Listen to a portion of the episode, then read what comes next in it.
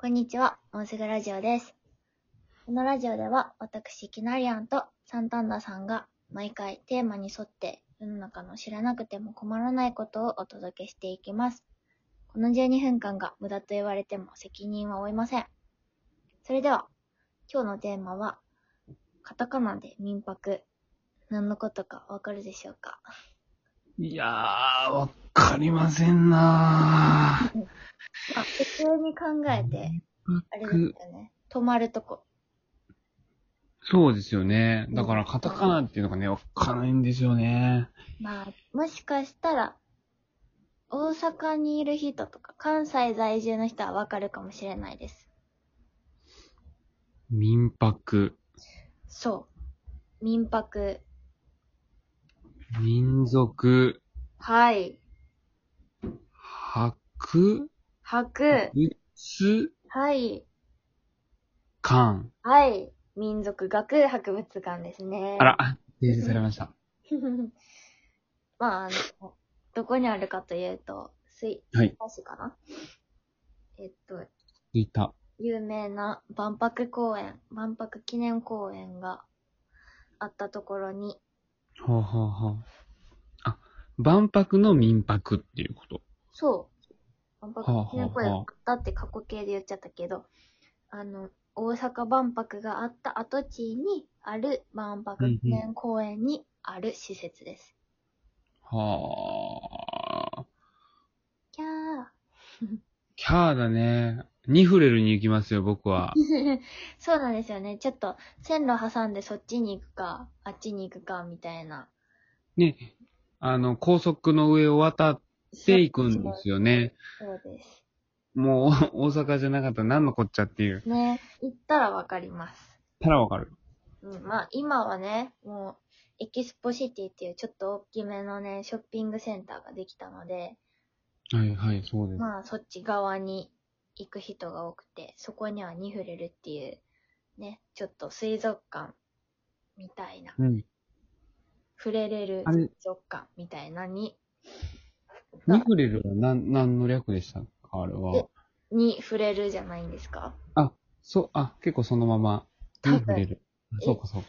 うん。動物に触れる。そうそうそうそう。はあ、はあ。そういう多分コンセプトでやってはるんやと思うけど、まあじゃなくてですね、今日はじゃない方の危ない。はいはい。昔からある万博公園の民泊に触れていきたいと思います。民泊ニフレルですね。はい。あのー、なんだ、看看板というか、うんえー民族学博物館っていううん。パネルなんていうんだ、あの、うん結構特徴的なか、あ、看板か。うん。うん。ね、置いてますよね。どれのことやろえーっと、本館の前にう、あー、はいはいはい。ありますね。え、民泊なんだっけとか言いながらね、この間初めて行ったんですけどね、民泊に。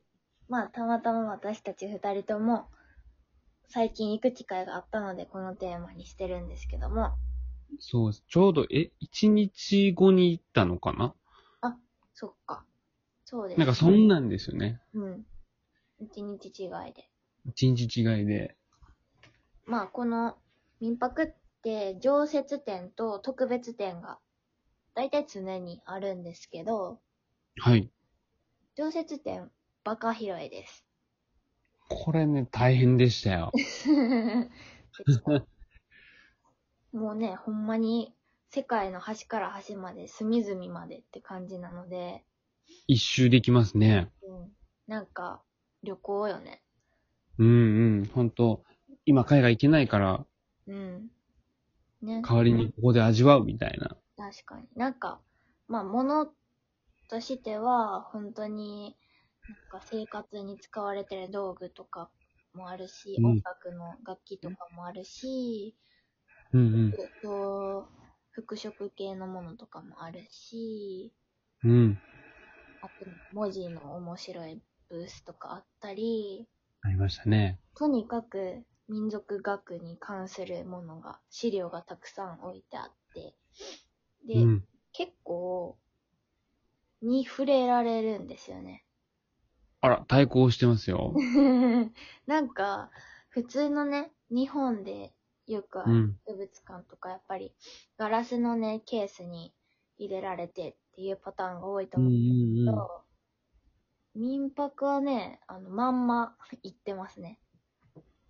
行ってますね。確かに確かに。そのまま置いてったり、めっちゃなんか紐で、一応その動かんとか取られんようにで、うんうん紐にくくられてるのは結構、くくられてる貼り付けられてる、うんうん。あるけど、に触れるですよ。で、しかも写真とかも全然 OK やし、うん。なんならその中に、例えば、一時期常設展で、モンゴルのゲルがあって、移動この間もありましたよね、ゲどうだっル。た中入れました中はコロナ対策であの入れないけど、なるほど。っていう感じですよね。で、なんか、普段は入れたりしたり、普通やったらなんかダメそうなこともできちゃうんで、めちゃくちゃおすすめです。そうね、確かに距離感がうん。違うね。もう私結構、一時期毎月行ってたくらいなんですけど、あ、なかなかファンですね。もう一人で行っても、一回5時間くらい滞在したりしてます。あの、あれビデオ見るんかなあー、見ますね。見るときもあるし、あれ見出したらほんまに終わらへんやろうなと思って、この間見なかったんですけど。うん、いろんな、まあ、今日はアフリカのとこ見とこかとか、はあい、ろいろ国によってね、今日の気分によって分けたりしてます。なるほど、なるほど。でもね、今日は、その、常設店を置いといて、の、我はい。々がたまたまね、二人とも行った特別展の感想についてちょっと話そうかなと。あ、いいですね。テーマが先住民の宝。そうです。もう楽しいっていうやつですよね。本当にパンフレットのね、表紙、表紙の写真も、素晴らしいね。なんか怪獣みたいなのが、わーって言ってるうんうん、本当にそ感じの 写真なんですよ ね。まあ、行ってみたら何かわかるんですけど。でう。これでももう、え、じゅ15日ぐらいで終そわうりかなんなですよ。その残念なお知らせなんですけど残。念だ。まあでも、この今回の特別展の話も踏まえて、はい。次の特別展も絶対面白いから、そうですね。おすすめだいたいいつもやってるから。そうそう。あと、多分今回の特別展で飾られてたものが、常設のものに混ざってたりすると思うんで、はうん。まあだから、今回あ。はそん、な悲しまなくても大丈夫ですよっていう。そうですね。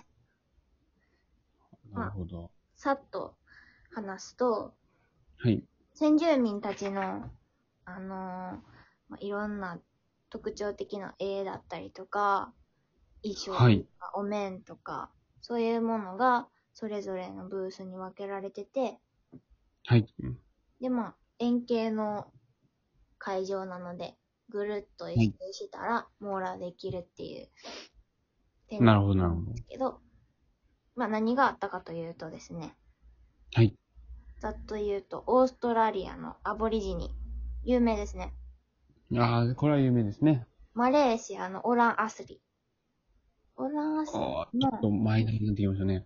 なんか聞いたことないけど、まあ、オランアスリの中でもめっちゃいろんな民族に分かれてると。はだからまあ、総称ですね。あ。で、はい。台湾のタオ。タオ。タオ。タオは、船が特徴的な民族ですね。これも。まあ、知ってる人は知ってるかも。うーん、なるほど。マイナー。一応マイナーですよね。うん。ネパールのアーディパーシ、バーシー。いやー、もう、マイナーですね。アボリジニだけだ。うん、だけですね。でも、あ次、グアテマラのマヤ。マヤ。うん、マヤ文明。そう。まあ、これは有名ですね。でも何って言われたら難しうん。い。で、あと、アフリカのサンとかソマリ。うんうん。これは、うん。ソマリそうでとすかねの方が有名かな。うんうん。で、カナダの北西海岸先住民。これ名前もうが、寒いですね。あ、名前なし。うん、なんか多分いろいろ分かれてるのかな。結構、うん。あの特徴的な文化があるんだけど、絵とか、はい、はい。あとは、なんやろな、歌とか、うん。なんでも絵が有名かな。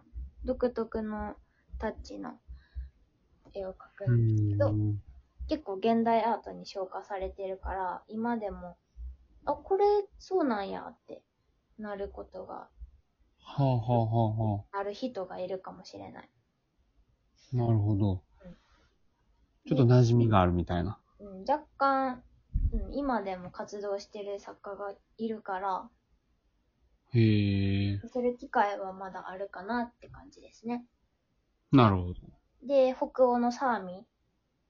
うん。これは、サーミはね、今も普通にいるからね。うんうん。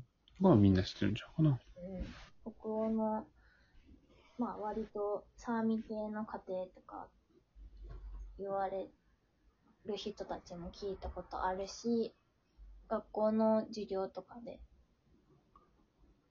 うん。割とね、公用語としてサーミ語とか使われたりするらしいんでね、ああ、もうそういう感じなんですね。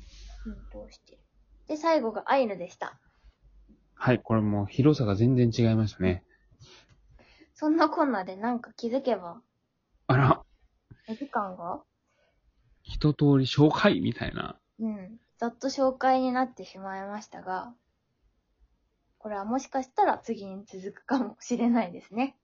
はい、お楽しみにしていてください。一旦また来週。さよなら。